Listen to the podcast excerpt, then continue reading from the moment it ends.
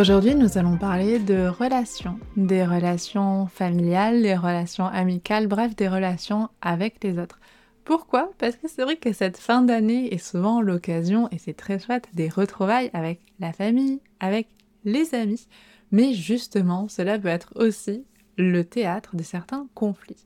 Donc aujourd'hui, avec notre invitée préférée, Lorita, nous allons voir comment est-ce que le yoga peut nous aider à avoir des relations avec soi et aussi avec les autres, peut-être un peu plus apaisées. Bienvenue dans Yogi's Alive Podcast, le podcast dans lequel on parle de yoga, de tout ce qui gravite autour du yoga, de la vie tout simplement, et où on partage des réflexions et des avis nuancés.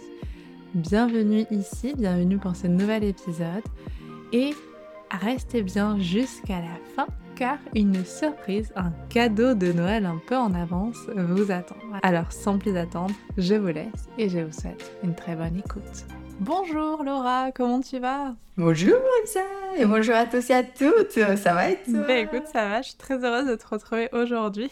Merci, et t'as vu comment j'ai mis mon plus beau pull de Noël que je te montrais tout à l'heure, mais euh, voilà, je me suis dit, euh, on va on va, on va se préparer pour l'occasion. Ouais, je, je l'ai pas, j'ai pas mis le mien, mais franchement le tien est magnifique. Donc si vous nous regardez sur YouTube, vous pouvez admirer le magnifique euh, pull de Lorita, qui est euh, typiquement issu de The Office. C'est bien ça? C'est ça, petite référence à The Office, euh, and my pierce the sky. Et, et, la petite, un peu Barbie licorne dans, dans un des épisodes. Donc voilà, je, je, je, je l'ai sorti pour l'occasion. bah, t'as bien fait. En tout cas, c'est trop chouette que tu sois là aujourd'hui. On va parler de deux sujets qu'on adore, donc le yoga en dehors du tapis et aussi tout ce qui va être relations humaines.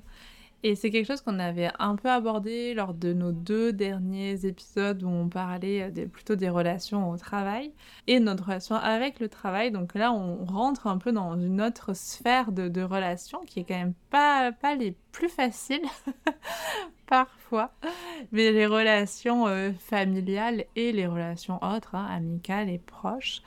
Qu'est-ce que tu dis si on rentre tout de suite dans le vif du sujet? Et Lorita, j'ai très envie de te poser une question par rapport justement à la philosophie du yoga. C'est vrai que dans toutes euh, ces grandes épopées, euh, le Mahabharata, le Ramayana, le Ramayana, en fait, on se rend quand même compte que c'est pas que des histoires de famille extrêmement heureuses. Ça, c'est vrai. C'est vrai que c'est dans les deux cas, il y a il y a des familles qui sont complexes, mais en même temps, profitons du fait que c'est la fin de l'année pour euh, euh, et que c'est une période où on va forcément voir nos proches, euh, on, va, on va être euh, en famille, peut-être pour certains, certaines d'entre nous. Et, et, on sera confronté, enfin en tout cas je sais pas, je sais pas toi, mais je pense qu'on est beaucoup, on est souvent confronté justement à des situations où le, on va dire les, la télé et Hallmark et, et les festivités se veulent euh, très paisible, très, euh, voilà, un peu comme une carte postale et on s'aime tous et tout. Et en fait, parfois, les relations les plus déchirantes, les plus complexes, celles qui peuvent nous, euh, nous faire sortir de notre zen, sont parfois les, les, relations qu'on a avec notre famille. Et c'est pas pour rien, je pense. Et c'est pas pour rien, je pense aussi que, comme tu disais, quand on parle des, grands, des grandes histoires indiennes, comme le, le Ramayana ou le Mahabharata, les protagonistes sont issus d'une même famille. Le Mahabharata, c'est clairement cette guerre, cette grande guerre qui va presque euh, menacer de détruire l'univers parce que c'est une guerre entre deux factions d'une même famille. Le Ramayana, c'est pas, c'est pas une, euh, c'est pas une guerre entre, entre des clans d'une même famille. Or, tout ce qui déclenche les événements qui vont faire que Rama va partir en exil seront des affaires de famille. Et même Rama, je trouve que c'est, euh, si, si, vous ne connaissez pas l'histoire du, du, Ramayana, Rama est un petit peu l'incarnation de ce prince euh, ou de ce roi idéal. Il est l'incarnation du bien. Mais on voit depuis le début, et moi, c'est, c'est quand même quelque chose qui m'a frappé quand j'ai abordé euh, ce, cette histoire euh, dans le podcast, c'est que en fait son père l'aime plus que tout. Il voudrait qu'il soit son monde, et je trouve que en lui posant autant d'espoir, le pauvre Rama il n'avait qu'une issue, c'était de partir. En fait, à un moment, de se libérer justement de ce rôle et de tout ce, ce, poids que son père lui, lui, lui, posait sur sa tête, enfin cette couronne qui était si lourde. Et c'est vrai que, que, les familles, comme elles constituent la première société à laquelle on appartient, parce que c'est notre noyau hein, sociétal, c'est là où on a grandi, c'est les personnes qu'on connaît le plus, avec qui on interagit le plus hein, la plupart du temps, bah forcément, ce sont les personnes avec, avec qui on a le plus de contact, le plus d'interaction. Et donc, c'est normal, je pense, et c'est ça aussi que j'adore dans ces deux grandes histoires, c'est qu'elles s'acceptent que, bah oui, ça va arriver. Ça va pas tout le temps être la paix, même si on voudrait ça. Même si dans le monde idéal, on, on, on s'entend tous bien, il y aura forcément des malentendus. Déjà, chaque univers est une, chaque tête est, une, est un univers à, part entière, mais quand on le met en relation avec d'autres univers, bah, ça va forcément créer des frictions à un moment par rapport à notre relation euh, dans au sein de la famille, nos devoirs, comment est-ce qu'on va se placer, comment est-ce qu'on se construit en dehors de la famille, qui est un travail euh, que tout le monde va faire dans le Mahabharata et dans le Ramayana, et c'est pas pour rien que les protagonistes partent en exil. Je pense que c'est essentiel à leur développement. Euh, qui suis-je sans cette mini-société dans laquelle je me suis construit et grandi, et, etc. Et au bout d'un moment, il va falloir confronter un peu ces deux, deux identités, ces deux choses. Donc, euh, donc je pense que c'est pas pour rien et je trouve que c'est une bonne chose que ces deux histoires nous disent bah oui, c'est la nature aussi humaine d'avoir forcément des conflits à un moment ou à un autre. Donc si pendant ces, ces fêtes de fin d'année, à un moment il y a des frictions, à un moment il y a des malentendus, déjà pensez à ces, à ces personnages et dites-vous que ce n'est pas si grave, ça fait partie de la vie finalement. Je sais pas ce que tu en penses. Si, c'est tout à fait juste. Et en effet, ça fait partie de la vie. Merci en tout cas pour cette euh, très belle introduction. Mais au-delà de ça, je pense que c'est aussi un très bon moyen d'apprendre. D'apprendre aussi sur soi parce que je pense que, comme tu l'as bien dit, c'est vrai que ces histoires aussi nous le partagent aussi. Il y a ce besoin d'exil, ce besoin de, de, savoir qui on est en dehors de notre cercle. Mais il y a aussi euh, ce besoin de retourner. Un petit peu comme on en avait parlé dans les relations au travail où nous, le fait d'être revenu dans des travaux, dans, dans, un travail salarié, dans des structures, start-up, hôpital, en fait, on n'est plus la même personne. C'est-à-dire qu'il y a eu notre temps d'exil où on a appris des choses, on s'est construit, et en fait, on se rend compte que bah, quand on retourne dans une structure, en fait, on n'est pas exactement la même personne. Et parfois, ça peut aussi être compliqué. Et donc ça, c'est, je pense, important de le comprendre et de pas culpabiliser Parfois, je pense qu'avec la famille, il y a toujours ce poids où, on pense, c'est exactement ce que tu disais, c'est ce qu'on voit dans les pubs, dans les séries américaines ou quoi, ou, ou, dans les télévisions de Noël, où voilà, tout est extrêmement lisse, tout est extrêmement fluide, ou en tout cas, tout est bien qui finit bien.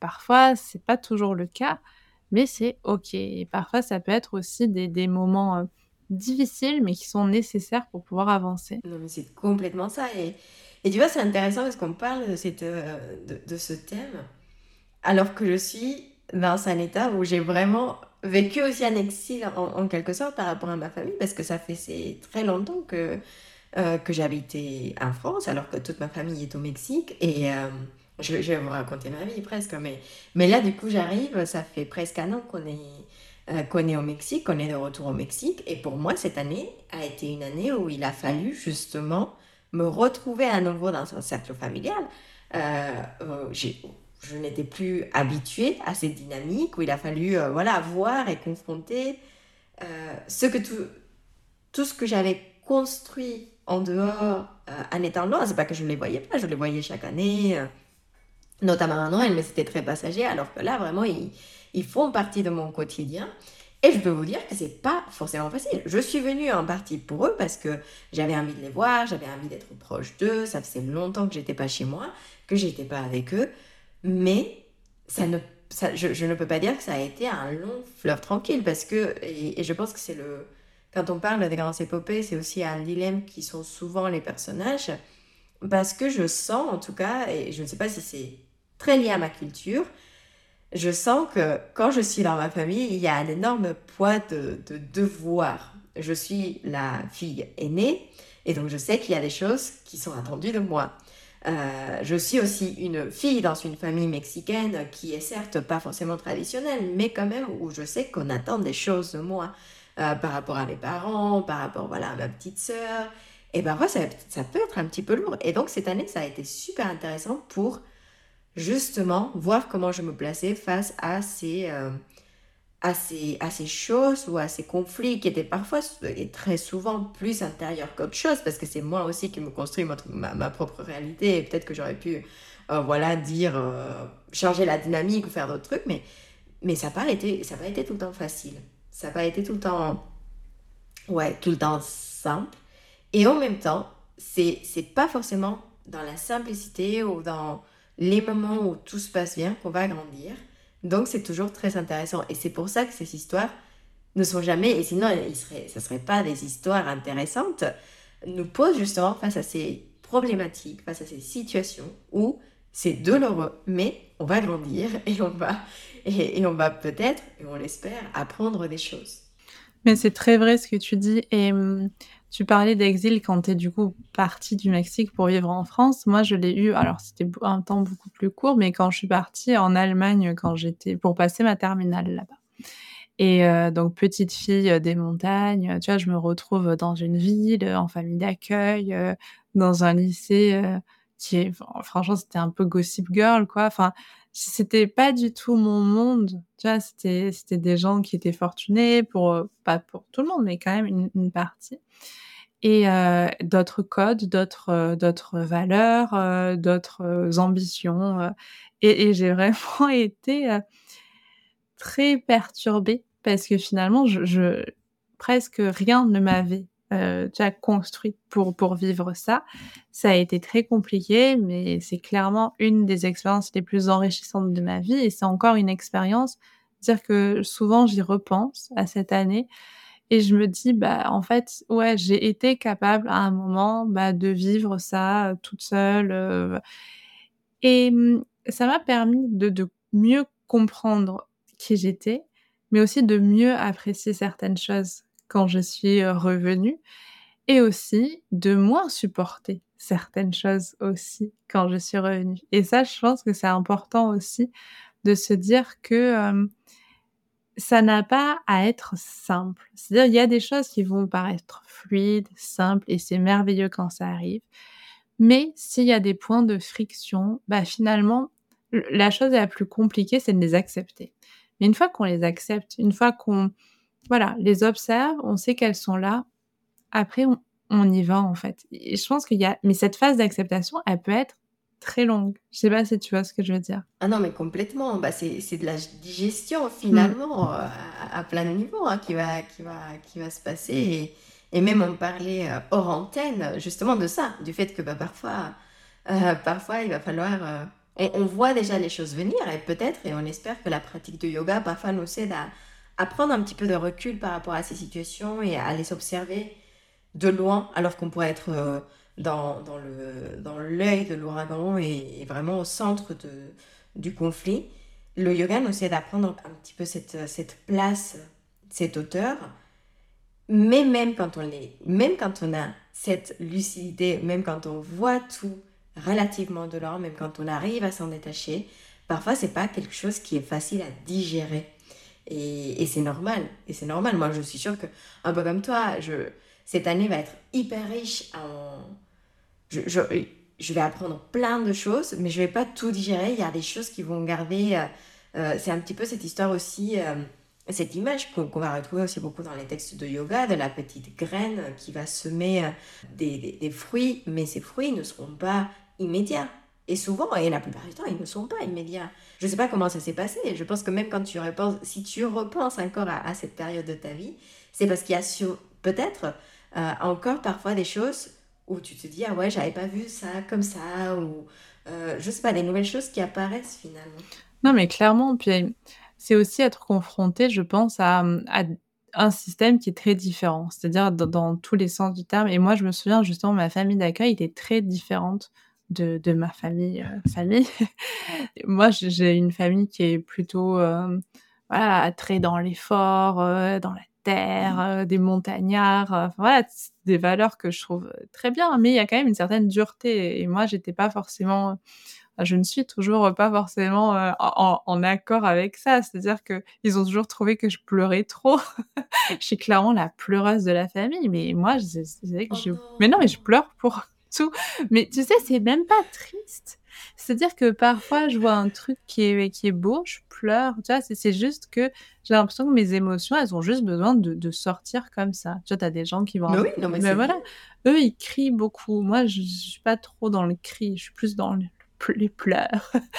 Et je suis arrivée dans une famille d'accueil, mais hyper new age qui était à fond avec les fleurs de bac, les cristaux, végétariennes, c'était vraiment les antipodes de ce que j'avais de ce que j'avais connu.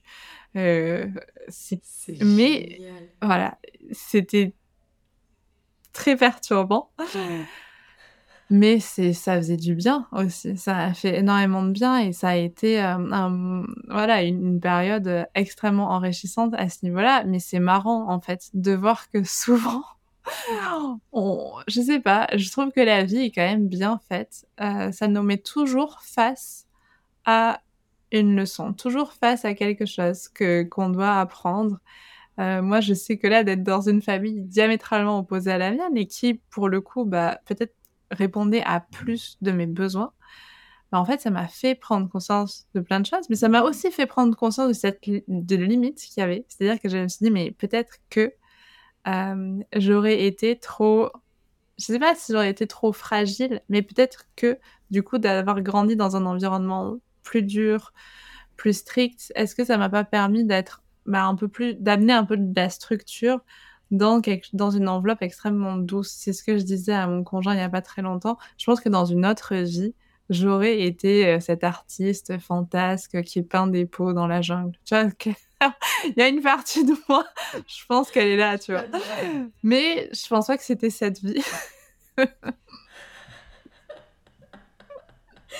c'est génial. Et j'adore parce que c'est vraiment un apprentissage qui est très nuancé, qui est très riche parce que, parce que voilà, très, très nuancé et ça me fait penser. Alors, euh, moi, j'adore, j'ai vraiment un plaisir un peu coupable qui est euh, celui de, de, regarder des émissions de télé, un peu de télé-réalité, très particulière, très particulière. Je, ne regarde pas n'importe quelle télé-réalité, mais quand j'étais enfant, il y avait, euh, et je pense que ça existe en France, c'est une télé-réalité où on échangeait les mamans. Je crois que ça n'existe pas. Enfin, en tout cas, je connais pas. Peut-être pas. Enfin, non, je crois que c'est un peu glauque, non? J'adorais, non mais j'adorais cette émission. mais parce que, et ça, ça me fait vachement penser à ce que tu dis, parce que c'était, en gros, c'était pendant deux semaines. Il y avait deux familles qui étaient, justement, ils, faisaient en sorte que ce soit des familles complètement différentes. Et les mamans, alors, on pourrait se poser la question de pourquoi la maman doit changer, etc. Euh, on, va pas aller dans le détail de ça, mais on, sait très bien pourquoi. Mais bon, c'était les mamans qui devaient changer de famille. Et pendant une semaine, c'était la maman qui devait s'adapter à la, à la façon de vivre de sa nouvelle famille. Et pendant la deuxième semaine, c'est elle qui choisissait les règles. Donc, tu avais par exemple ben voilà, la maman qui était super stricte et, et plein d'ordre, etc., versus la maman qui était euh, vraiment, euh, genre, pas du tout stricte, pas de règles, etc. Et à la fin, ce qui était quand même super haut, et je pense que c'est pour ça que j'aimais beaucoup ces, émissions, cette émission, c'est que à la fin, les deux mamans se rendaient compte qu'il y avait des choses, comme tu disais, qu'elles pouvaient mettre en place. Mhm. Euh, pour ne pas être si strict aussi euh, voilà Lucy Lucy avec euh, avec avec leur famille mais il y avait aussi des choses qu'elles pouvaient se permettre et qui étaient bien finalement et que et qu'elles s'aimaient de leur famille parce que très souvent au début les mamans étaient en mode mais j'ai un peu plus de ma famille je peux plus de mes gosses mes, de mon mari etc et à la fin ils revenaient et et c'était presque aussi appreciative, enfin, ils appréciaient vraiment beaucoup d'aspects qu'elles n'avaient pas forcément vus de leur famille initiale. Et, et je trouve que c'est génial de d'avoir ce type d'expérience, un peu comme celle que tu as eue finalement. Ouais, c'est tout à fait ça. Non, mais c'est vrai que, enfin, en t'entendant, c'est vrai qu'à mon avis, ça peut être que bénéfique, en fait, ce type d'expérience. Et je pense que ça peut être bénéfique à plein de niveaux. Et moi, je sais que ça m'a permis, alors pas tout de suite, mais je pense qu'au fur et à mesure de, de plus comprendre finalement, bah, finalement, qu'est-ce que ma famille m'a apporté. Et de comprendre aussi, bah, peut-être à l'intérieur, quelles étaient peut-être mes aspirations, ma sensibilité, qui était peut-être plus proche de, certaines personnes, mais comment concilier les deux et, finalement, quelle est la, valeur à avoir les deux? La vie est bien faite, encore une fois, je pense, dans beaucoup de cas. Et ce qu'elle nous apporte, bah, c'est peut-être ce dont on a besoin.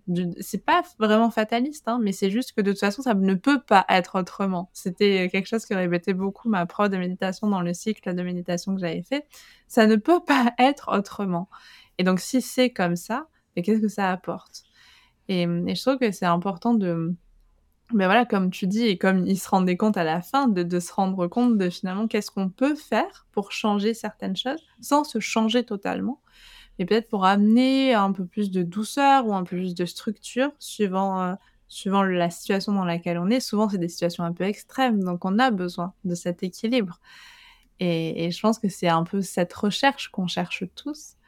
Mais, euh, mais ouais, après, moi, je me pose toujours une question, et je sais pas si tu as, si as la réponse, mais pourquoi est-ce que c'est si difficile de vivre avec les autres?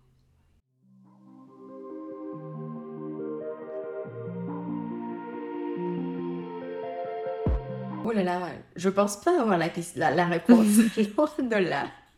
Mais, mais parce qu'on a aussi, enfin, et, je pense que c'est, un terme philosophique mm. qui est super intéressant et qui a déjà été l'enfer, c'est les autres. Exactement. Euh, et... et, et, je pense que ça a été, euh, ça a été étudié et je trouve pas qu'on, qu'on aura une réponse euh, toute faite à un moment donné, mais. Mais c'est vrai que c'est difficile de vivre avec les autres. C'est comme tu dis, c'est pas quelque chose qui est mauvais. Ça peut paraître, quand on le dit comme ça, ça peut paraître dur, ça peut paraître triste, ça peut paraître même fataliste de se dire oh là là, les autres, c'est difficile. Mais non, mais parce que déjà, je pense que, et on va en parler, mais déjà, parfois, c'est pas difficile de vivre avec soi-même. Mm. Déjà. Non, mais c'est ça. Acceptons-le. Donc, forcément, bah, forcément, la, la, la conséquence logique, c'est que déjà, quand on est tout seul et il n'y a, plus, a pas d'autres personnes euh, avec nous, Parfois, c'est difficile, pas forcément quand on est quand on est avec les autres, ça ne va pas toujours être évident. Et je pense que ça, ça touche à ça touche à deux trois choses. La première, c'est que on voudrait dans le monde idéal que rien ne change jamais, que tout soit bien tout le temps. On voudrait, et, je pense que ça a été un, un, malentendu dans le monde du yoga pendant, ou ça l'est parfois, c'est qu'on voudrait que le monde soit non violent. Ahimsa. Mais en fait, ahimsa, c'est beaucoup plus fort que ça. Quand il y a le petit a, c'est une négation forte. Hein. C'est comme, euh, comme en français. Euh, symétrique et asymétrique, c'est l'absence de symétrie. Donc, plus que la non-violence, il faudrait presque parler de l'absence de violence à tous les niveaux. Déjà, on, pourrait se dire que parfois il y a des combats justes, et je pense que c'est la Bhagavad Gita qui nous, qui nous parle de ça et, nous dit, même si évidemment c'est pas la guerre, c'est pas une éloge de la guerre qu'il fait, il nous rappelle que parfois l'action passe par, enfin que oui, que l'action, euh, elle est là pour aussi défendre des combats qui sont justes. Je ferme ma parenthèse, mais mais le fait que le monde et ça, toutes les philosophies se l'accordent jusqu'à un certain point, le monde est un constant changement. Donc forcément, cet état qu'on voudrait permanent n'existe pas dans le monde sensoriel, dans le monde manifesté, on pourrait l'appeler euh, pour, pour, certaines, euh, certaines traditions euh, du yoga. C'est pas quelque chose, c'est un constat. Et c'est pas et c'est pas mauvais, c'est pas bien, ni c'est pas mal. C'est un, un, constat, ça change. Et donc, quand il y a des changements, souvent il y a de la résistance. Parce que le changement n'est pas facile parce que notre corps n'est pas le changement. La température euh, augmente, ben on commence à transpirer pour réguler la température. Même notre corps n'aime pas trop ça. Donc forcément, quand il y a du changement, il y a de la résistance. Quand il y a de la résistance, très souvent, il y a des conflits. Et des conflits qui, peuvent parfois être tout petits, et des, conflits qui peuvent se désamorcer très vite, mais je pense que du coup, c'est normal. Et ça vient de... Donc du coup, je pense que d'une partie, il y a ça. Et de l'autre côté, il y a cette identification qu'on va faire, qui est aussi très naturelle, qui est aussi très humaine, mais le fait que nous, parfois, on s'identifie, ou très souvent, à nos émotions, à nos actions, à nos pensées. Et donc, quand on s'identifie et que quelqu'un ose faire une remarque par rapport à ça, par rapport à des aspects de notre être qui ne sont pas, qui nous, qui ne nous définissent pas entièrement, bah forcément, bah ça va créer des conflits, ça va, ça va créer des frictions. Et c'est ce qu'on pourrait appeler l'ego. L'ego, euh, euh, selon, les, euh, selon la, l'école de Samkhya et ce découpage que, le, que, les écoles de Samkhya font de la réalité, à un moment, on, on, se pose la question de notre monde intérieur et un des éléments, un de ces niveaux de réalité intérieur qu'on a, c'est le ahamkara, le créateur du jeu, qui est quelque chose qu'on a tous. C'est ce qu'on peut appeler l'ego. Qu'est-ce qui fait que moi je suis moi? Qu'est-ce que je pense me définit? Donc il y a des gens qui vont se définir par rapport à leur travail, il y a des gens qui vont se définir par rapport à leurs émotions, il y a des gens qui vont se définir par rapport à leurs pensées. Les écoles du yoga, et notamment euh, les yogastra de la Tanjali, nous rappellent que bah, on n'est pas ça, on n'est pas que ça en tout cas, qu'on est beaucoup plus que ça. Mais le problème survient lorsque on s'identifie complètement avec ça. Donc, si quelqu'un euh, proche, famille, ami, etc., euh, me dit quelque chose par rapport à mes émotions, mes pensées, peut-être mon travail, peut-être des aspects de ma vie qui sont moins importants, mais, mais qui, qui, jouent parfois ce rôle de je suis ça, bah ça va, ça va nous atteindre. Et on va le prendre comme une attente personnelle. Et donc, du coup, à partir de ce moment-là, bah, ça va devenir un conflit. Et imagine lorsque deux égos se rencontrent, bah forcément ça va créer encore plus de conflits parce qu'on oublie finalement que bah, en dessous de tout ça, de toutes ces couches qui font partie de nous, certes, mais qui ne constituent pas notre vraie essence, bah, il y a beaucoup plus que ça. Certains l'appelleront dans l'espagnol Adlatman, dans les Yosra de Patanjali, euh, ça, sera, euh, ça sera Purusha. Euh, pour les euh, traditions bouddhiques, il n'y a pas de soi. Ce qui fait que ça va encore plus loin et ça nous rappelle que, bah, en fait, il n'y a, même pas de, nous. En fait, on ne peut pas même être à temps. Mais donc, je pense que c'est ça, un parti. Et je pense que je réponds peut-être, je donne des pistes de réflexion, parce que c'est pas du tout une réponse à la question. Qu'est-ce que tu en penses, toi? C'est vrai que tu donnes des pistes de réflexion et hum, il y a aussi un truc en plus, je pense. En tout cas, c'est ce que quelque chose que je vois beaucoup et qu'on voit beaucoup. Par exemple, dans mon métier en, ergothérapie, on, fait un bilan, euh, si tu veux, pour quand on a des patients, pour voilà, apprendre un petit peu à les connaître, comprendre aussi le retentissement de leur pathologie sur les activités de la vie quotidienne, etc. Et en fait, connaître une personne, c'est hyper difficile. Tu on a une heure pour, euh, pour essayer de, de balayer tout ça. On leur pose des questions sur leurs valeurs et euh, notamment une question sur leur rôle, le rôle dans la société. Et, je trouve que c'est un peu, comment dire, c'est à la fois lié à l'ego et à la fois lié à quelque chose qui pour moi est plus vaste, c'est-à-dire ta place dans une société, ta place dans, dans le monde en quelque sorte. Et c'est vrai que très souvent, eh ben, c'est particulier parce que les rôles peuvent être liés à un rôle dans la famille. C'est comme ça aussi que tu nous en as parlé tout à l'heure en disant ben moi je suis l'aîné. Donc qu'est-ce que ça implique le fait d'être l'aîné dans la famille? Mais j'irai même plus loin, qu'est-ce que ça implique d'être l'aîné en dehors de sa famille? Et mmh, j'avais une, patiente qui avait travaillé à euh, l'ADAS. Donc, euh, elle s'occupait d'enfants euh, qui étaient placés en, en, foyer. Donc, du coup, un travail extrêmement dur émotionnellement. Et elle était pas, elle était gouvernante ou maîtresse de maison. C'est-à-dire qu'elle était là pour, elle n'avait pas un lien direct comme les éducateurs. Elle était plus là pour prendre soin d'eux, vraiment dans le soin. Mais elle me disait, je leur fais des câlins et je leur faisais des câlins et puis ils me racontaient des choses euh, qu'ils disaient pas, enfin, à d'autres. Enfin, elle avait une relation presque pas de mère de substitution, mais presque vraiment une relation très très forte avec ses enfants. Et c'est une patiente, peu importe ce qu'on lui disait, qui allait automatiquement se mettre dans une place où elle prenait soin des autres, c'est-à-dire dans les groupes, euh, voilà. En fait, son rôle, et, et, je, lui en ai parlé à plusieurs reprises parce qu'à plusieurs reprises, limite, elle était prête à, avoir des actions parfois délétères sur sa santé parce que ça répondait plus à son rôle de prendre soin de sa copine avec qui elle était venue, etc. Et je vous parle d'une dame qui avait plus de 70 ans. Donc, on imagine à quel point c'est l'ego, il est là, mais il y a aussi un rôle, en fait, un, rôle qui, en effet, est lié à, l'ego est lié à notre identité, etc., mais parfois est lié à quelque chose d'encore plus peut-être profond, c'est-à-dire quelle place j'ai dans cette société, à quoi je suis utile en quelque sorte. Et on a eu beaucoup de discussions avec cette patiente où voilà, il y avait ce, ce fait de hop, essayer de se détacher un petit peu, pas de l'oublier complètement parce que c'est ce qu'elle est, mais juste d'accepter qu'elle peut le mettre un peu de côté pour prendre soin d'elle. Et, je trouve que ces, ces rôles, euh, moi, c'est pas quelque chose dont j'avais vraiment conscience. Autant l'ego, surtout par rapport au yoga, tu vois, on, en parle beaucoup, on a... mais le rôle, le rôle dans notre famille, le rôle dans la société, quelle place on a, eh ben, c'est quelque chose que, que je me rends compte, en tout cas dans mon quotidien au travail, en fait, est beaucoup plus profond et beaucoup plus important et parfois dit beaucoup plus de soi que tout le reste. Mais c'est génial ce que tu dis. Et c'est vrai, c'est vrai que parfois on peut répliquer les rôles qu'on a au sein de, de, la mini-société dans laquelle on a, on a grandi.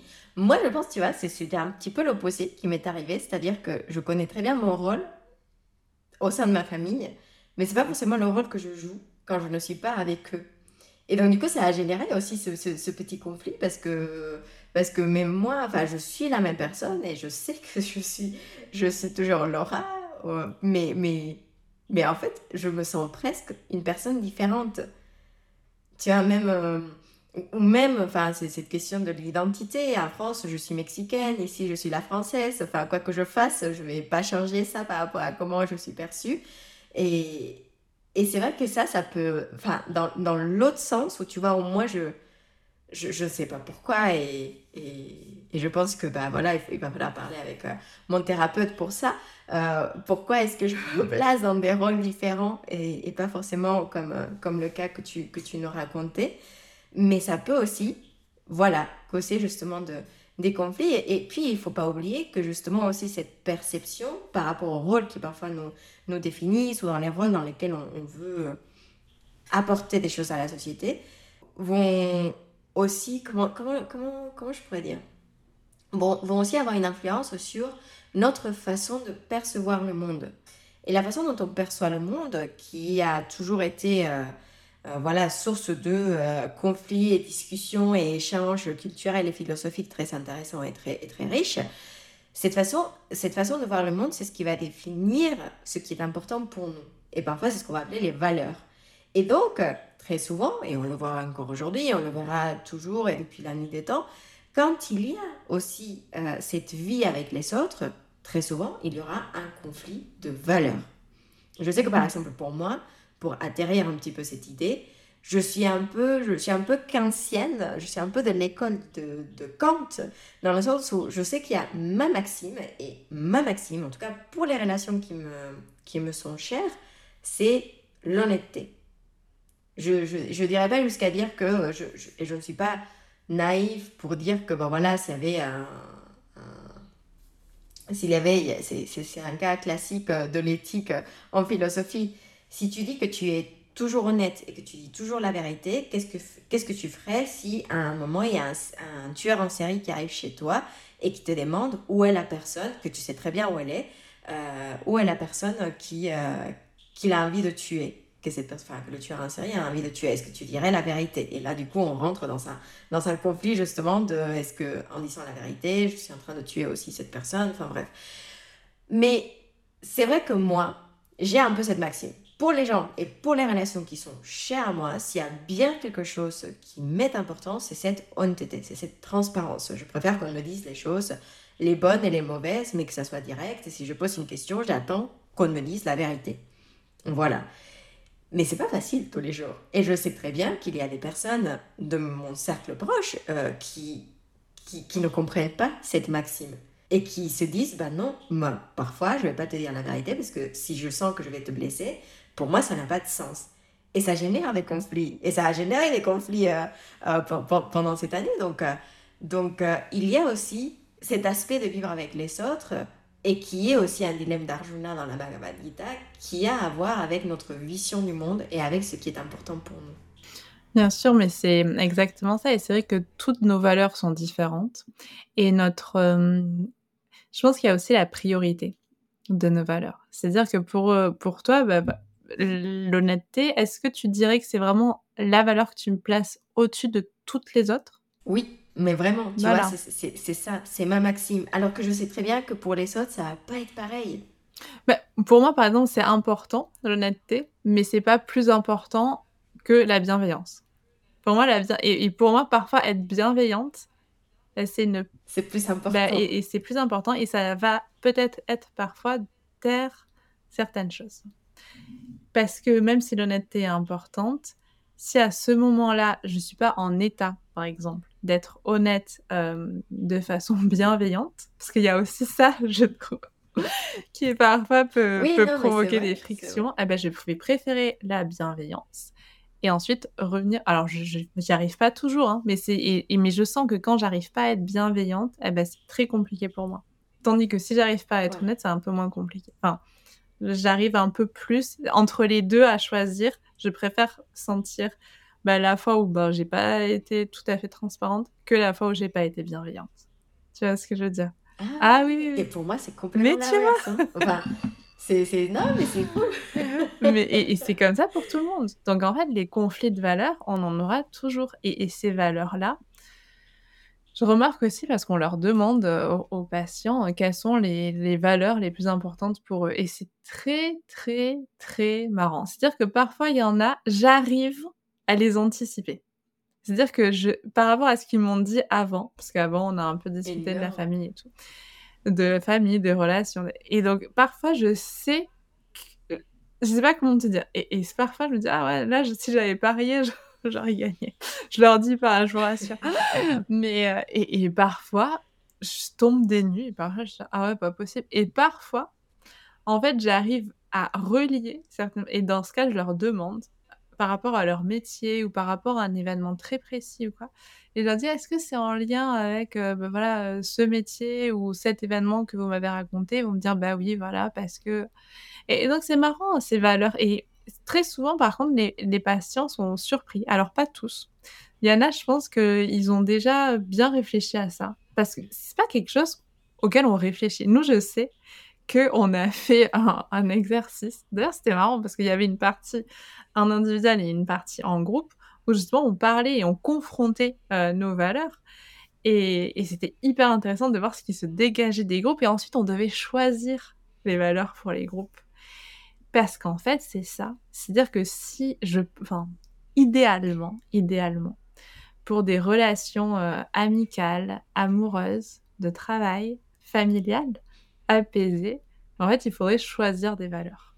C'est-à-dire que mmh. choisir dans notre système, ça peut être des valeurs où on n'a peut-être pas notre, le même système intérieur, mais en tout cas pour ce système-là, eh ben, on choisit bah, par exemple la liberté et, euh, je sais pas, euh, l'harmonie. Ça être deux, deux valeurs qu'on choisit pour notre groupe.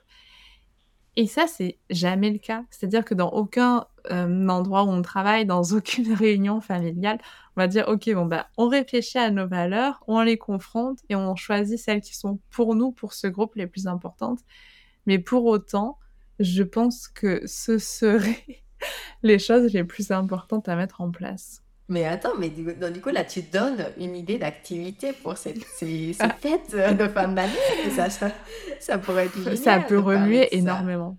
honnêtement, ça peut, ça peut remuer énormément parce que tu te confrontes aussi parfois, euh, je pense à des... Les valeurs, en fait, ça va très loin.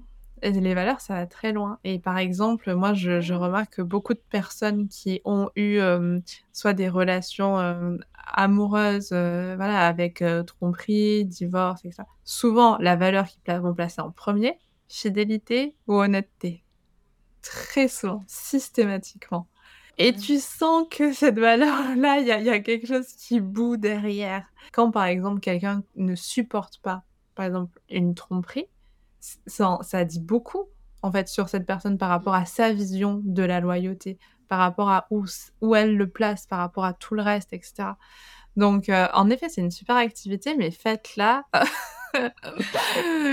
ouais, comme n'importe quelle activité, il, y a, il faut poser des règles Exactement. du jeu. voilà, règles du jeu et tout, mais c'est super intéressant. Vous pouvez, nous, on avait, il euh, faudrait que je retrouve, si j'y arrive, je vous le mets. Mais en fait, on a vu, c'était parce que tu as, plusieurs systèmes de valeurs, en fait. Enfin, comment dire, tu as plusieurs. Mmh.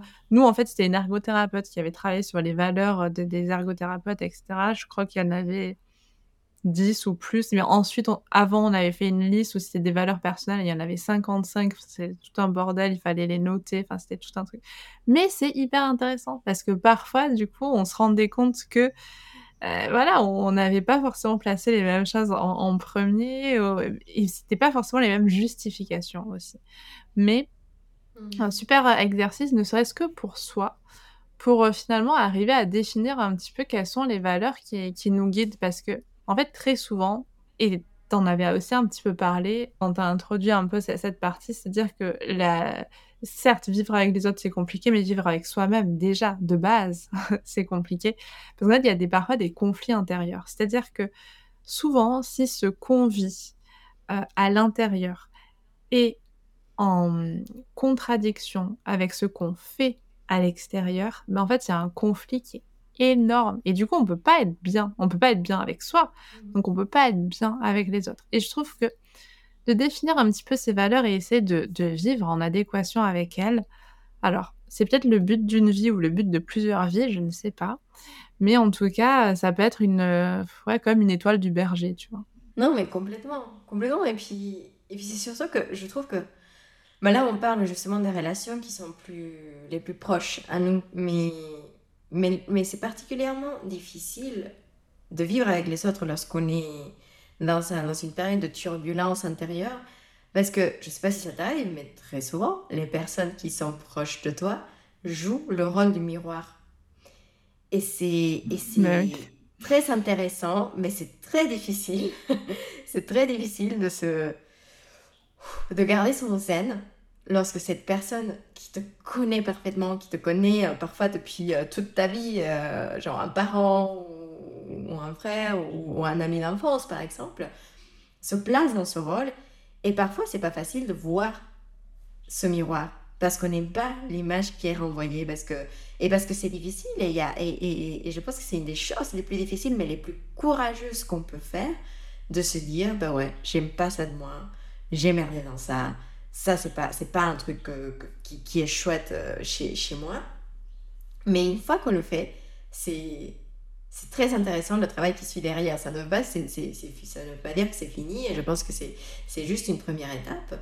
Mais, mais c'est vrai que ça aussi, ça joue dans le vivre avec les autres. Finalement, quand tu, quand tu parlais de ce système de valeurs, etc., ça me fait penser un peu au... J'ai, comme cette impression, cette image qui, qui me qui me revient où je me dis, en fait, on vit tous un peu dans, dans une tour à Babel. Enfin, en fait, on est, on est tous en train de parler des, des, des langues complètement différentes parce que tout ça, tout ce qu'on vient de lister. Et donc, forcément, c'est hyper difficile de faire la traduction en permanence de l'autre ou de moi par rapport aux autres, ou, enfin, que ça soit dans les deux sens. Ben, c'est pas quelque chose qui est, qui est simple parfois.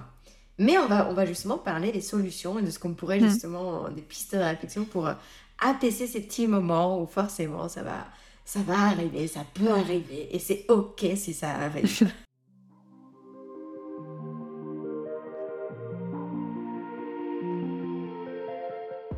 Oui, c'est la, dernière partie du podcast, une partie un petit peu plus, on va dire, pratico-pratique.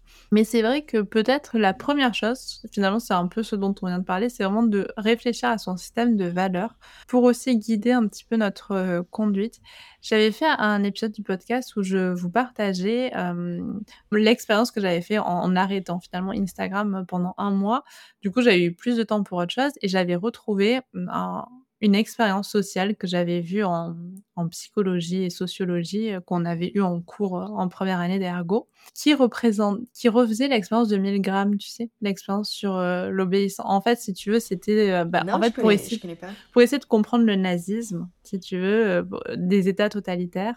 En fait, ils avaient essayé de reproduire une expérience, je vous la fais en version accélérée, où en fait, tu avais un scientifique qui donnait des, qui, qui disait, ben voilà, on fait un jeu pour, enfin, on fait une expérience pour apprendre, euh, voir comment fonctionne la mémoire. Donc, tu avais un scientifique, tu avais une personne qui était un acteur qui jouait le rôle de la personne qui allait être euh, interviewée, si tu veux, et tu avais une personne lambda qui était prise au hasard et qui devait poser des questions. Quand la personne répondait bien, bah, tout se passait bien. Et quand la personne répondait mal, il devait activer un choc électrique. Sauf que au plus la personne avait faux, en fait, au plus les chocs électriques avançaient jusqu'à aller à un choc électrique mortel. la personne ne subissait pas les chocs électriques vu qu'elle était euh, actrice et que c'était une mise en scène.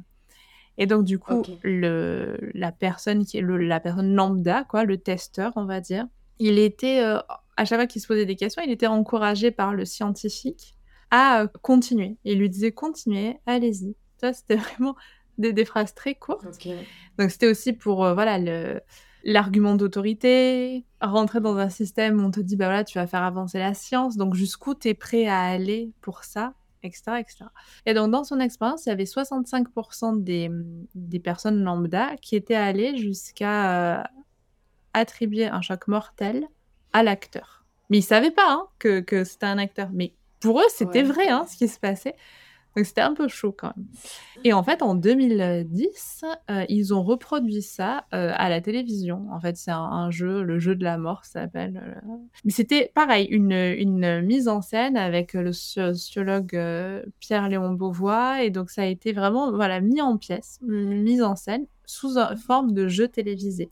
Et donc, tu avais un acteur qui était dans une boîte où on la voyait pas, mais on entendait juste. Et donc, il était, ah non, mais arrêtez et tout. Et donc, la présentatrice disait, continuez, continuez. Et tu avais le rôle du public aussi. Donc, avec ou sans public, etc. Bon, eh ben là, je vous spoil la fin, mais, mais en tout cas, euh, regardez. Je vous spoil, désolé, mais 85% des participants sont allés jusqu'à attribuer un choc euh, mortel. 85, ouais, 80 ou 85 ça, a augmenté de ouf. Et eh ouais, mais voilà, mais la place des médias aujourd'hui. C'est pour ça, moi, ça m'avait fait beaucoup de bien d'être en dehors d'Instagram parce que du coup, j'avais un peu plus réfléchi par moi-même pendant cette, euh, ce mois-ci, je trouvais. Parce que finalement, tu es quand même, euh, avec l'algorithme et tout, tu es quand même toujours confronté à, à, ce à quoi tu crois, en fait. Donc, t'as pas trop de nuances, etc. Mmh. Et je reviens aux valeurs parce que je ne vous raconte pas cette histoire juste pour vous endormir. je reviens à cette Mais non, attends, moi je suis euh, accrochée à des mots. Non, non. Non, mais parce qu'en fait, euh, il y a eu des personnes du coup qui ont arrêté avant. Et, et notamment, moi, j'ai l'image d'une femme qu'on voit dans le documentaire qui met sa main sur son cœur et qui dit non, mais là, si je continue, c'est pas moi, c'est pas moi. Oh, j'adore. J'adore. Et il y en a, enfin, ceux qui ont arrêté avant, il y avait vraiment, tu sais, ce truc où à un moment, pour eux, non, mais c'est plus moi. Enfin, tu sais, il y avait un truc. C'est fort. C'est très, très hein. fort. Et il y avait une dame qui avait arrêté assez tôt. Et elle, elle disait, non, non, non, mais moi, je crois qu'elle était euh, de Roumanie ou d'Europe de l'Est. Donc elle avait, elle, savait ce que c'était un, un, État totalitaire où on te dit de faire des choses qui ne sont pas en adéquation mmh, mmh. avec tes valeurs. Mais ça, tu vas pas le savoir si tu te connais pas, Exactement. si tu pas posé cette question. Et donc elle, elle avait très vite arrêté parce qu'elle était non mais je ne peux pas. C'est pas possible. C'est pas quelque chose que je veux faire. Et donc ce système de valeurs, je pense que dans nos relations avec nous-mêmes, ça évite ou en tout cas ça atténue certains conflits antérieurs. Dans nos relations avec les autres, ça peut nous permettre de mettre une barrière ou une limite. Et si on ne met pas la limite, c'est que à ce moment-là, on accepte de pas mettre la limite. Mais il faut vraiment l'accepter en adéquation avec soi. Et donc je trouve que Le yoga, dans cette capacité qu'il nous apporte, sur cette, hem, introspection qu'il nous permet, bah, je pense que ça peut aussi être un un bon moyen de de voilà, réfléchir à notre système de valeurs. En plus, je trouve qu'avec, heu, le Sankalpa, l'intention qu'on passe en en début de séance, on a plus ou moins, je trouve, des outils pour déjà réfléchir Mmh. à à finalement ces valeurs qui sont les plus importantes. Parce que finalement, ça peut, je Mmh. pense on va un peu plus loin, là, c'est pas politique, mais presque, hein, finalement, on va un peu plus loin que le tapis, hein et on se place aussi par rapport à ce qu'on accepte dans notre société. Ouais, complètement, complètement. C'est vrai que ça, c'est un exercice que j'adore faire, heu, je réagis comme ça sur le tapis, je réagis comme ça dans la méditation, mais pourquoi? Pourquoi? Qu'est-ce qui fait? Quels sont les déclencheurs? Qu'est-ce qui se passe?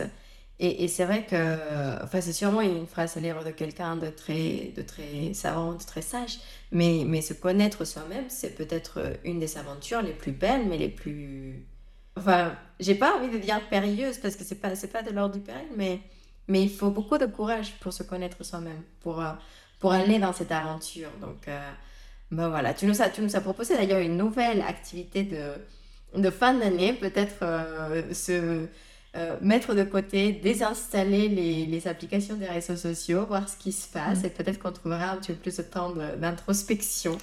Ouais, je pense que c'est un peu essentiel et et je pense que ça peut être aussi un bon moyen de voilà, de de plonger un peu dans dans la philosophie, la philosophie du yoga ou d'autres philosophies qui nous apportent finalement matière à penser, matière à réfléchir, matière à nuancer aussi.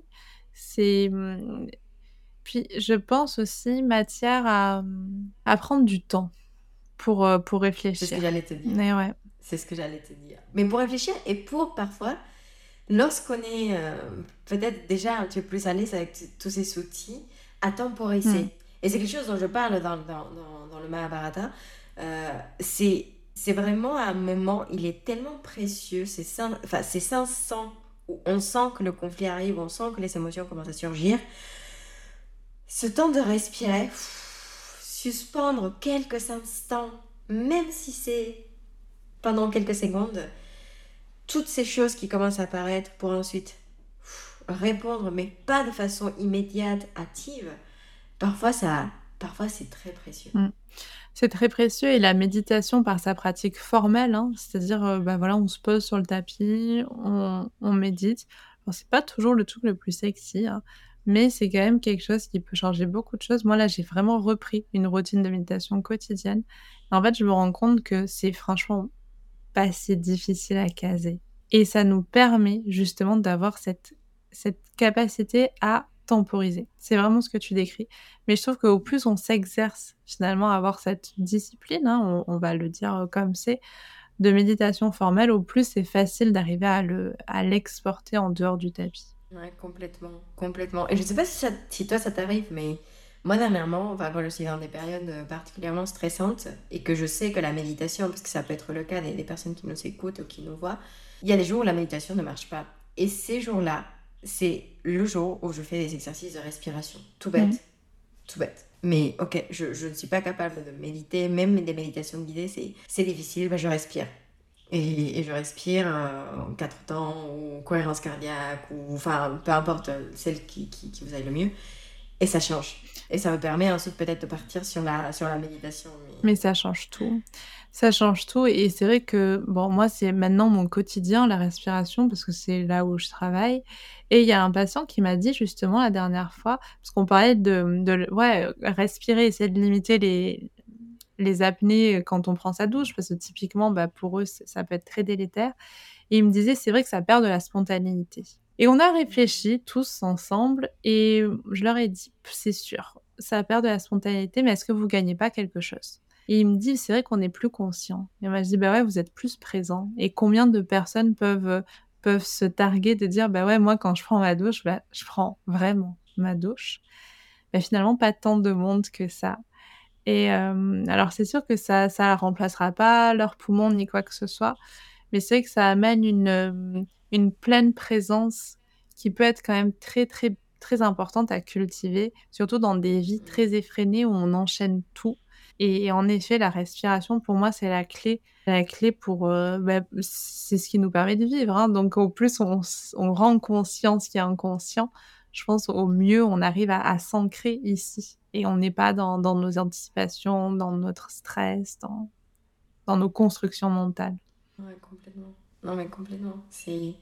Ben voilà, vous savez, quelques, quelques petites pistes aussi de réflexion mm. pour comment aborder ces, ces, périodes, euh, ces moments parfois de l'année. Mais je trouve aussi que la pratique posturale, moi je trouve que ça m'a beaucoup appris à travailler sur mon interoception, vraiment observer ce qui se passe à l'intérieur. Alors, ça peut, pour certaines personnes, ça peut être, ça peut passer par autre chose hein, que la pratique posturale, mais je trouve que, voilà, ça va être des signaux aussi quand on est avec quelqu'un et on sent que le ventre se noue un petit peu. Euh, peut-être que cette personne, si on peut l'avoir un peu moins souvent, peut-être pas une si mauvaise idée. Et au contraire, si on sent qu'on est avec quelqu'un et, notre cœur est rempli, on ne sait pas comment l'exprimer, mais c'est comme ça, on sent qu'on a plus d'énergie après. Peut-être essayer de cultiver davantage de la relation avec cette personne parce que je pense que c'est ça qui est, qui est hyper important aussi. Hein. là, on a parlé des relations qui étaient entre guillemets dysfonctionnelles, mais les relations, c'est la vie. Et on est fait pour vivre ensemble. Et je pense que c'est important de, garder ça en tête aussi et, de profiter de ces moments parce que c'est aussi des moments où on, se retrouve et parfois bah on se rend pas compte mais le temps peut passer très vite donc ça peut être ça peut être chouette aussi de se retrouver ça peut être chouette aussi de se prendre la tête. Oui, complètement. Non mais complètement. Et, et, et tu dis merci beaucoup parce que j'allais dire un truc que j'avais oublié qui est que parfois on se focalise, et, c'est un petit peu ce qu'on a fait dans, dans, cette discussion, mais parce que parfois c'est nécessaire d'aller euh, voir, euh, de parler des sujets qui fâchent, euh, pour faire peut-être un jeu de mots un peu bizarre, oui. Mais, mais c'est important aussi, et je pense que quelque chose, et, la pratique de yoga postural ou des méditations que je fais me rappelle souvent ça. Quand on est par exemple dans des cours de yoga, dans des, ouais, dans des cours de yoga collectif et qu'on est capable justement de se d'être dans un espace où on n'est pas nos rôles, on n'est pas... En fait, c'est incroyable ces moments où on pratique du yoga ensemble parce que c'est un des rares moments où on est complètement conscient de tout ce qui nous lie et on lisse tout ce qui nous différencie. Ça, on le laisse de côté, on le laisse dans les vestiaires. Et pendant le temps de la pratique, on est complètement focalisé sur la même chose, sur notre souffle, sur les corps qui bougent parfois à l'unisson. Et c'est un moment magique. Et ça, ça me rappelle, et, c'est peut-être quelque chose qui, que j'adorais le plus quand, j'ai enseigné le yoga euh, en, salle, en groupe, c'est qu'il y a vraiment un moment où tu te rappelles que oui, vivre avec les autres, parfois ça peut être difficile et beaucoup de choses seront très différentes. enfin, et c'est inhérent à la nature humaine, c'est inhérent à l'univers, mais il y a tellement de choses qui nous lient également, qui, qui nous suivent. C'est très vrai. Et ça, c'est. Et, et, se rappeler de ça, et se rappeler justement, quand on est avec sa famille, ces choses, ça, ça peut aider à énormément hmm. ramener les choses euh, à, un nouveau plan. c'est une très belle clé. Merci Laure. Maintenant, merci à toi, c'est toi qui m'as rappelé parce que j'avais complètement sapé une partie. Mais écoute, tu vois, la, vie est bien faite, ce que j'arrête pas de, de, dire. Pour conclure, euh, oh, voilà, c'est la, la, fin du podcast, mais on avait quand même envie de partir, comme là, c'est la fin 2023, etc. Euh, Lolita, qu'est-ce que toi, tu as appris ou sur quoi tu laisses 2023 je laisse 2023 avec une réalisation. Et c'est marrant parce qu'on apprend tout le temps les mêmes choses. Mais à chaque fois qu'on apprend les, les, Enfin, peut-être la même chose, on le regarde sous un nouvel angle et on a l'impression de le redécouvrir et c'est, et c'est génial. Et peut-être le truc que j'ai redécouvert cette année, c'est euh, par rapport au détachement, et ça va être un truc mais hyper basique quand je vais vous le dire, mais le détachement est difficile. Voilà le pitch, et c'est vraiment pas un pitch sexy. mais, mais déjà, je, je, pense que voilà, quand on est confronté à nouveau à la vie, peut-être, euh, enfin, de, à la vie en entreprise, retour avec sa famille et tout, en fait, je me suis rendu compte à quel point, moi qui pensais avoir une pratique de détachement euh, constante, qui est déjà peut-être en place, ben en fait, c'est pas du tout le cas. Euh, parce que c'est difficile, not to care, c'est difficile de ne pas s'être attaché, mais aussi, même quand j'arrive à être détachée, parfois j'ai tendance à oublier que les autres ont ce même euh, challenge. Et, et, que du coup, euh, et du coup bah, je, repars et j'espère qu'en 2024 ça ira mieux. Je repars avec ce message de ne pas oublier que même parfois lorsque le détachement est facile pour nous, il n'est pas facile pour les autres, justement pour tout ce qu'on a vu. Et, et, lorsque je comprends ça, bah, du coup, je peut-être parfois, il y a eu des fois, il y a eu quelques rares occasions où j'ai réussi justement à parler un peu le langage de l'autre pour justement ne pas ne pas l'attaquer personnellement pour, pour faire en sorte que il ou elle ne se sente pas attaqué personnellement ou adressé personnellement parce que cette personne est attachée à une partie de, de, de, sa personne. Voilà. Je sais pas si c'était super clair, mais, mais voilà avec quoi je repars. Bah c'est non non si c'était très clair et je trouve que c'est hyper intéressant parce que du coup ça te permet aussi d'être un peu plus dans le non jugement, plus dans l'écoute active je pense. Donc euh, ça c'est des, des, clés qui sont importantes pour, euh, pour les relations avec soi et avec les autres aussi. Complètement. Mm. Et toi, tu repars avec quoi ouais, pour être tout à fait franc. Après, je pense que je vous ferai un épisode où, voilà, où je, je vous raconterai mes malheurs. Non, j'exagère. Cette année, en fait, 2023, elle a été très particulière parce que j'ai obtenu deux choses euh, énormes. Donc, euh, la réussite de mes études une réussite à laquelle je m'attendais pas à ce point, je sais pas comment vous dire. Ça a été euh, une surprise et à la fois c'était en lien avec tout ce que j'avais fourni comme travail. Donc j'ai fourni énormément de travail pour ça. Euh, l'obtention d'un poste euh, dans un service hyper enrichissant, hyper intéressant, mais extrêmement exigeant. Donc la place du travail qui a été énorme, énorme. Euh, et, en fait, comme la vie est bien faite, j'ai compris, grâce à beaucoup de mes patients, que le travail, c'est bien, mais la santé, euh, c'est mieux en fait. Et, mmh, et, je pense que ça m'a permis de réfléchir de nouveau à mon système euh, de valeurs, justement, et à la priorité de certaines de, mes valeurs et aussi la priorité, mes priorités dans la vie en fait. Voilà, hyper, euh, hyper enrichissant finalement de, de, se rendre compte que euh, le travail n'est qu'un travail. quelque part et peu importe les, les accomplissements quels qu'ils soient mais en fait il y a il y a rien qui va remplacer euh, le fait d'être bien que ce soit physiquement ou mentalement. Il n'y a rien qui va remplacer une famille, il n'y a rien qui va remplacer des, des relations avec soi harmonieuses, n'y a rien qui va remplacer un coucher de soleil. Et, et tout ça, c'est hyper bateau, euh, mais je pense qu'on a peut-être besoin de ça, parce que je pense que parfois on, on se prend trop au sérieux et au final, on va le payer. Et c'est horrible, hein, je suis désolée de, le finir euh, sur, quelque, sur une note un petit peu, un petit peu triste ou, ou, en tout cas fataliste, mais on se rend pas compte parfois de, de l'impact qu'on peut avoir sur notre futur nous. Et j'ai une camarade de classe qui m'a partagé, je pense, une des plus jolies leçons. Elle m'a dit, mais si si ce que tu vivais là, c'était ton enfant qui le vivait et que tu pouvais être voilà le, le parent, bah, qu'est-ce que tu dirais? Et, je pense que parfois on oublie de, de, traiter notre enfant intérieur. Et je pense qu'on en a besoin. Et parfois ça répond à pas mal de je pense, de situations. et je pense que c'est aussi important de toujours réfléchir à, OK, ce qu'on est prêt à faire pour des, des accomplissements moment, enfin, qui vont arriver à un court, à moyen terme, mais quel est l'impact sur notre futur nous? Et je pense que c'est souvent des choses, on est tellement dans le guidon qu'on oublie. Voilà, prendre un petit temps de recul. Pour moi, c'est ça. Enfin, ça a été. Euh, du coup, j'ai l'impression qu'il y a eu plein de leçons en une, mais ça reste quand même une leçon par rapport à voilà, quelles sont les priorités.